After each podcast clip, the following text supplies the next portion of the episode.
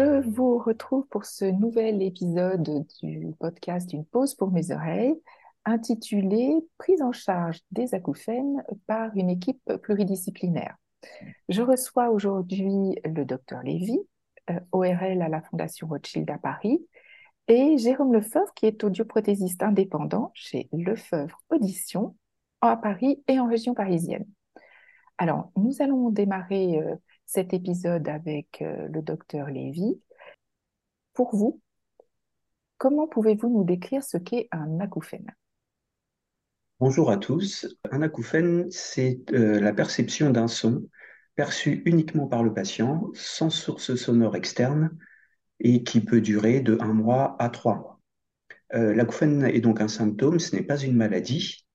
l'acouphène peut être permanent ou intermittent. Il peut être de tout type, sifflement, bourdonnement, bruit de ligne à haute tension, bruit de moteur, chute d'eau, etc. Il peut être perçu dans toute la tête, dans une oreille ou dans les deux. On distingue d'une part les acouphènes objectifs et d'autre part les acouphènes subjectifs. Alors les acouphènes objectifs, ça veut dire qu'il existe une cause organique objectivable et dans la grande majorité des cas, ces acouphènes sont unilatéraux et souvent d'apparition récente. Euh, ils vont révéler soit une pathologie de l'oreille, par exemple une otite, soit une maladie générale, une poussée d'hypertension artérielle, une hyperthyroïdie, ou ils peuvent révéler une malformation euh, anatomique telle qu'une malformation artério-veineuse cérébrale. Ça, ce sont les acouphènes objectifs. Et puis après, il y a ce qu'on appelle les acouphènes subjectifs, eux, sont des acouphènes qui sont perçus uniquement par le patient. Aucune cause euh, objective n'est retrouvée. Dans la grande majorité des cas, ces acouphènes sont en rapport avec une perte auditive, qu'elle soit ou non perçue par le patient. L'acouphène, j'ai tendance à dire à mes patients que c'est un peu comme la douleur de l'oreille interne, c'est un signal d'alerte pour leur dire que euh, l'oreille interne souffre. Au lieu de donner une douleur, ça va donner un sifflement. Euh, il faut savoir que les acouphènes représentent un problème important de santé publique puisque l'on estime qu'environ 25% de la population présente un acouphène et environ 10% des patients présentent un acouphène invalidant qui va nécessiter une prise en charge médicale. Et euh, selon les dernières estimations qui sont parues en 2018 dans euh, le journal d'audioprothèse, il y aurait en France entre 14 et 17 millions de personnes acouphéniques et parmi ces 14 millions, il y aura environ 2 à 4 millions de patients qui souffriraient de manière importante d'acouphènes. Et en plus, chaque année, il y a 200 000 nouvelles personnes. Exactement, oui, il y a environ 200 000 nouvelles personnes acouphéniques euh, en France. Absolument énorme. Alors, on va s'attarder euh, sur les acouphènes subjectifs. Est-ce que vous pouvez nous expliquer euh, simplement quels sont les mécanismes à l'origine de ces acouphènes? Alors effectivement, je vais essayer de faire euh, le plus simple possible et puis euh, on a prévu lors de la diffusion du podcast d'inclure quelques images qui pourront illustrer le, le, discours. Il y a actuellement un large consensus dans la communauté scientifique pour dire que le substratum physiologique à l'origine de l'acouphène, c'est l'existence d'un signal nerveux aberrant sans corrélat avec l'environnement sonore. Ce signal est généré à un niveau quelconque des voies auditives. Il va ensuite atteindre progressivement le cortex auditif. Et c'est là que le cortex auditif va interpréter ce signal électrique aberrant comme un véritable son. En fait, c'est un mécanisme de compensation euh, central en réponse à un dysfonctionnement périphérique, même mineur, de l'oreille interne ou à une perte auditive. La perte auditive va entraîner des altérations tout au long de la voie auditive centrale. Donc, ça va partir de la cochlée, puis monter vers le nerf auditif, puis monter vers les noyaux cochléaires, puis monter vers un relais qu'on appelle le colliculus inférieur, et enfin atteindre le cortex auditif. Et à ces différents niveaux-là, il va y avoir des phénomènes d'asynchronie, de euh, perte de l'activité spontanée, et c'est ça qui va euh, engendrer ce signal électrique aberrant. Vous verrez sur les schémas, nous avons essayé de représenter les, différents relais des, des, voies auditives depuis l'oreille interne jusqu'au cortex auditif. En plus de cela, il a été démontré qu'en imagerie fonctionnelle, chez des patients souffrant d'acouphènes, il y avait de nombreuses zones non auditives du cerveau qui étaient activées par l'acouphène, et c'est ce qui expliquerait les modifications attentionnelles, les phénomènes de détresse émotionnelle que certains patients vont pouvoir présenter. Vous verrez sur, euh, sur un des schémas que nous avons mis euh, en pièce jointe à ce podcast qu'il y a par exemple l'activation du cortex préfrontal et pariétal. Cette zone est responsable de la capture et de la perception de l'acouphène. Il y a une activation du système limbique, et le système limbique, c'est le, le système de la détresse induite par l'acouphène. Et puis, il y a une activation également du système de la mémoire, au niveau des zones qu'on appelle hippocampe et para-hippocampe et qui vont être à l'origine de la pérennisation de l'acouphène. Comme vous le voyez, donc l'acouphène va engendrer euh, non seulement un signal auditif, mais également une modification des émotions, une modification du système de mémorisation, une modification du système de l'attention. Alors, quelle est la prise en charge que vous recommandez pour un patient qui souffre d'acouphènes subjectifs invalidants? Alors, euh, on recommande le plus souvent euh, que le patient puisse être pris en charge par une équipe pluridisciplinaire, car on voit bien euh, dans les mécanismes et les symptômes de l'acouphène sont assez complexes. Il faut à minima un médecin ORL spécialisé, un audioprothésiste spécialisé et un ou une sophrologue spécialisée dans la prise en charge des patients acouphéniques. Alors, je vais essayer de détailler un petit peu le rôle de l'ORL et puis on parlera avec Monsieur Lefebvre du rôle de l'audioprothésiste et avec euh, vous-même, Madame Chabot, euh, du rôle du sophrologue. Pour moi, l'ORL, c'est le chef d'orchestre un petit peu euh, de, de la prise en charge. Il va, il va faire le diagnostic de l'acouphène via un interrogatoire, un examen clinique minutieux, et puis il va prescrire les examens complémentaires nécessaires. Son rôle, c'est aussi de repérer les acouphènes objectifs des acouphènes subjectifs, c'est ce qu'on a vu tout au début, et puis, euh, son rôle, c'est également de repérer les acouphènes qui vont présenter un caractère d'urgence. Par exemple, un acouphène unilatéral pulsatile qui peut révéler une malformation artério-veineuse, c'est une urgence. Ou bien un patient qui va venir en consultation avec des critères de détresse psychologique importantes et des idées suicidaires, ça nécessite une prise en charge urgente. Enfin, le rôle de l'ORL, c'est de repérer les acouphènes invalidants. Et pour ça, on utilise des questionnaires ciblés alors, il y a un premier questionnaire qu'on appelle le questionnaire THI, Tinnitus Handicap Inventory. Il y a un autre questionnaire que moi j'utilise souvent et qui va essayer de mesurer plutôt la détresse psychologique des patients.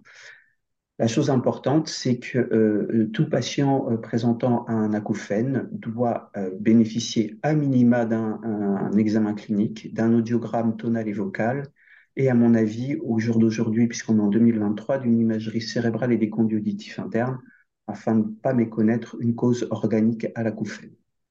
Et puis, ben, comme, euh, comme on, comme on l'a abordé euh, tout à l'heure, l'ORL va s'entourer euh, d'un audioprothésiste spécialisé, d'un sophrologue spécialisé. Et, et l'idéal, si on peut, c'est également d'avoir dans le, dans le réseau une psychologue qui est formée aux thérapies comportementales et cognitives, voire d'un psychiatre pour gérer les patients qui ont des phénomènes de, de dépression, d'anxiété, de, de détresse euh, aiguë. Et puis, on peut également s'aider euh, dans l'équipe d'un ostéopathe ou d'un occlusodontiste pour gérer les acouphènes qu'on dit somatosensoriels, c'est-à-dire que ces acouphènes vont être modulés par les tensions musculaires, cervicales ou des problèmes d'articulation temporomandibulaire. Merci beaucoup pour euh, cette présentation, docteur Lévy. Donc maintenant, Monsieur Lefebvre, pouvez-vous vous présenter et nous expliquer euh, votre rôle euh, d'audioprothésiste spécialisé dans la prise en charge des personnes acouphéniques? Oui, bonjour, merci, bonjour tout le monde. Alors donc je suis audioprothésiste depuis une vingtaine d'années. J'ai la particularité d'être moi-même appareillé, aussi avoir des acouphènes, et euh, les appareils m'aident à, ne pas les percevoir. Alors, euh, je travaille depuis euh, un, moment aussi à la Fondation Rothschild, notamment avec euh, le docteur Lévy sur la prise en charge des patients acouphéniques.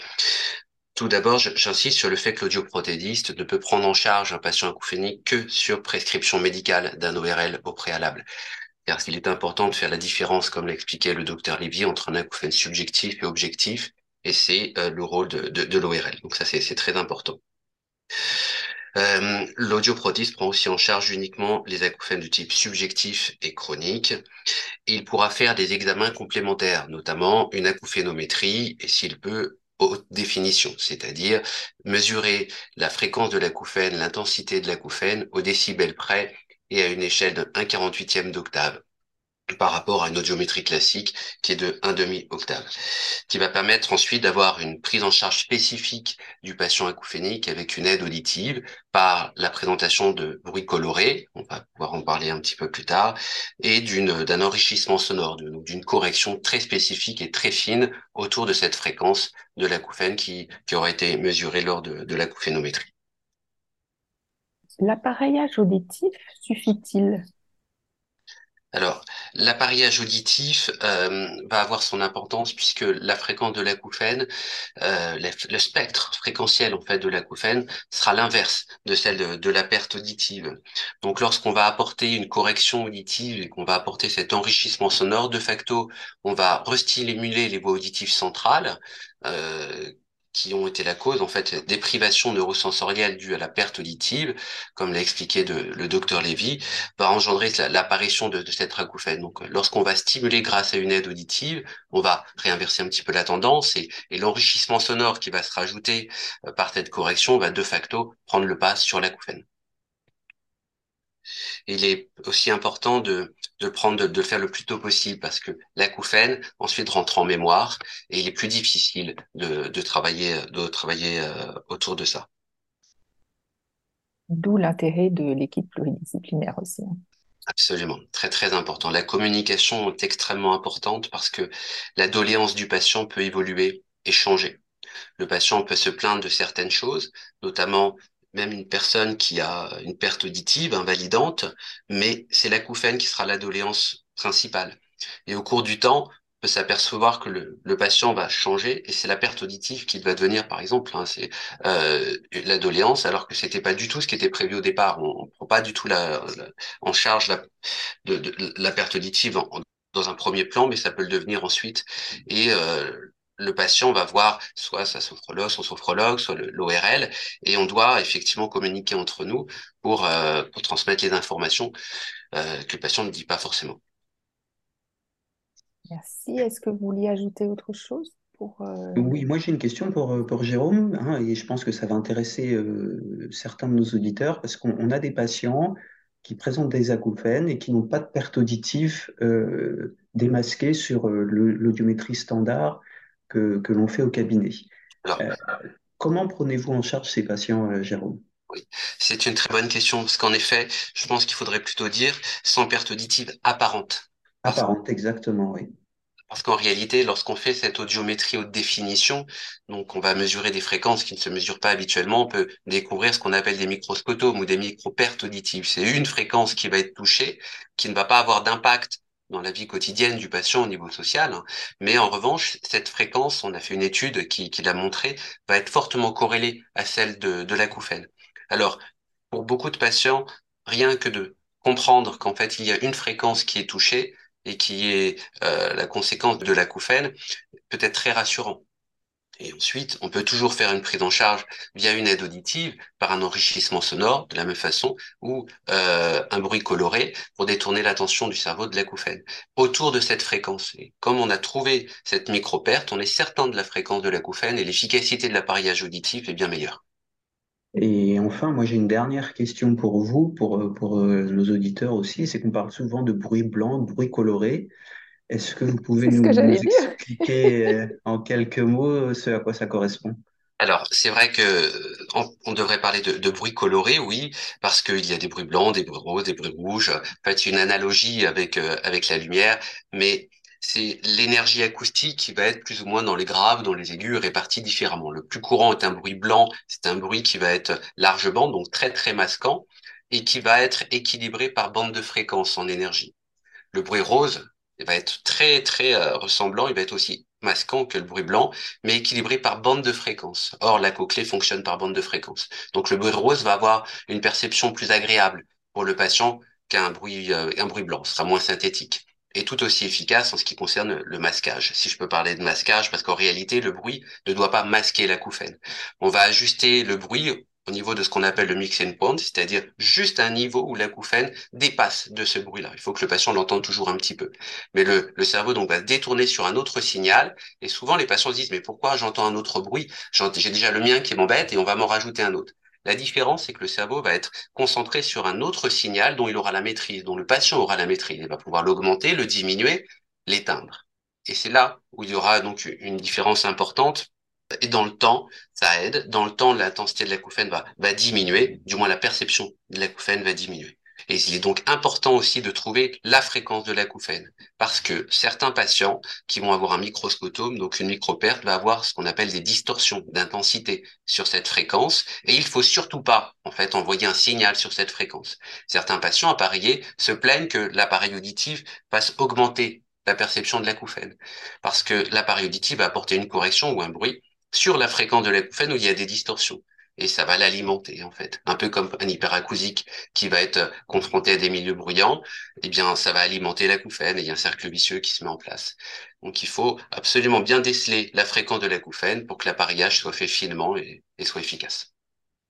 Merci beaucoup pour ces précisions. Et alors, je, me permets juste de, de, de préciser, c'est que on parle de d'origine de l'acouphène qui est la perte auditive, mais l'émotionnel va être le réostat. C'est-à-dire que c'est très difficile pour un audioprothésiste seul. Il doit avoir, il va très vite avoir des limites. Au départ, il va y avoir une efficacité, puis rapidement, oui, mais l'acouphène l'a augmenté hier. Donc le patient est toujours anxieux quand même, dès et on comprend dès que l'acouphène remonte. Mais il va redescendre, il a besoin d'être rassuré. Et il va varier via l'émotionnel, le stress, l'anxiété, la fatigue. Et là, l'émotionnel est pris en charge par un sophrologue. Donc, il est très bon que le patient soit pris en charge, comme on disait tout à l'heure, de manière pluridisciplinaire, et qu'en parallèle, il y a une prise en charge de cet émotionnel. Ça me paraît indispensable parce que nous, audioprotistes, on en parle un petit peu, mais c'est pas en réalité notre travail. Et c'est bien que chacun ait euh, sa place. Sa place et son domaine de compétence, tout à fait. Alors, Madame Chabot, pouvez-vous euh, nous expliquer euh, ce qu'est euh, une sophrologue? Pour ceux qui ne connaissent pas? Oui, il y a beaucoup de gens qui ont une idée un peu vague. Pour faire très rapide, on peut dire que la sophrologie, c'est une pédagogie avec une approche qui est psychocorporelle, le corps et l'esprit. On va s'occuper des deux en même temps. Voilà, c'est et le but, c'est d'apprendre à mieux faire face au, stress, à l'anxiété, euh, mais aussi euh, à la douleur. Donc c'est pour ça que pour les acouphéniques, c'est intéressant parce qu'on va s'occuper de la douleur qui est générée par euh, l'acouphène. Donc c'est une technique qui est très simple, qui peut être pratiquée par tout le monde, à tout âge, en position assise ou debout. Pour les acouphéniques, on est très souvent assis parce qu'ils sont fatigués mais il y a aussi des pratiques qui peuvent être faites debout et on a besoin d'aucune tenue particulière. Euh, c'est très très simple et ce n'est pas fatigant. Et ce que n'est pas la sophrologie, pour la définir par euh, son contraire, c'est pas une psychothérapie, c'est pas de la relaxation, c'est pas de l'hypnose, ce n'est pas du massage non plus, il n'y a aucun contact physique. Et ce n'est pas de la magie, parce que souvent, euh, les personnes qui arrivent euh, pensent qu'on va résoudre beaucoup de choses. C'est pas de la magie. Si on pratique pas, eh ben, on n'aura pas d'effet. Pouvez-vous nous expliquer euh, concrètement comment se déroule une séance de sophrologie lorsque vous recevez un patient à votre cabinet? Alors, ça se déroule, je, je dissocierai la première séance, qui est un peu particulière, où l'anamnèse va un, assez long moment de la première séance. Parce que moi j'ai besoin et je pense mes consoeurs aussi ou confrères euh, d'avoir quand même beaucoup d'informations parce que ils ont une histoire. Ils n'arrivent pas qu'avec leurs acouphènes. La plupart des personnes que je reçois plus de 95% ont des troubles du sommeil. Donc on va gérer les deux euh, problématiques au cours des séances. Donc, souvent, ça date pas d'hier. Les troubles du sommeil, ils remontent à des mois, des années, parfois des dizaines d'années. Et les acouphènes, on a de plus en plus de personnes qui viennent nous voir assez longtemps après que l'ORL est recommandé ou proposé de, de, venir en séance. Donc il y a aussi un passé avec les acouphènes qui est un peu long. Donc, il y a une anamnèse euh, qui est assez longue et on va travailler donc très souvent sur les axes sommeil et euh, acouphènes avec des pratiques adaptées en fonction de chacun. Moi, je travaille pas avec des protocoles, certains le font. Moi, c'est 100% personnalisé parce que chaque personne que je reçois, elle est différente d'une autre personne, elle, son parcours diffère, ses soucis de santé diffèrent. Et on va travailler avec trois axes principaux, la respiration euh, relâcher, souffler au propre comme au figuré, des mouvements doux pour évacuer les tensions physiques et dans un deuxième temps, on va pouvoir travailler sur des visualisations positives qu'on pourrait euh, euh, proposer par exemple pour s'endormir ou se rendormir la nuit ou le soir pour, s'endormir plus facilement. Le but, c'est vraiment de transmettre des outils qui soient simples à, pratiquer pour que les personnes deviennent autonomes. Elles ont, à chaque séance, moi je propose des, des pratiques différentes pour qu'ils ne fassent pas toujours la même chose, qu'il n'y ait pas de phénomène d'ennui. Et le but, c'est vraiment de, on parle étonnamment, moi, je parle assez peu des acouphènes en séance. On les laisse de côté. Et très vite, euh, les gens n'en parlent plus. Euh, ça ne veut pas dire que les acouphènes ne sont plus là, hein. mais ils apprennent à vivre avec. C'est le but. C'est, vraiment de la pédagogie et c'est les mettre aussi parfois, notamment en sur le, point le plan du sommeil, les mettre un peu face à leurs contradictions. Moi, c'est ce que je dis souvent euh, aux patients que je reçois quand je les envoie vers le, sophrologue. Je leur dis qu'effectivement, c'est c'est une boîte à outils avec des exercices qu'on va leur enseigner et que qu'ils vont devoir après réutiliser dans les moments de, stress, dans les moments d'épuisement, dans les moments où ils ne contrôlent plus leur acouphène. C'est ça. En résumé, c'est ça. Euh, un sophrologue ne pose pas de diagnostic, hein, jamais. Euh, il n'influence pas les choix thérapeutiques de la personne. Il ne donne pas de conseils de traitement. C'est pas du tout notre rôle. Nous, c'est les accompagner, être à côté d'eux, leur transmettre des pratiques qui vont pouvoir les aider à mieux vivre avec leurs acouphènes. Je vous remercie tous les deux d'avoir euh, participé à cet épisode. Je retrouverai euh, nos auditeurs et nos auditrices au mois de décembre pour fêter les deux ans du podcast Une pause pour mes oreilles. Vous pouvez bien sûr écouter ou réécouter les épisodes du podcast sur toutes les plateformes de podcast et sur YouTube. Et vous trouverez également de nombreuses informations concernant l'audition et le sommeil sur mon compte Instagram Une pause pour souffler. Merci à vous deux d'avoir euh, pris le temps de participer à cet épisode. Et euh, je vous dis à toutes et tous à très bientôt. À bientôt. À bientôt, au revoir.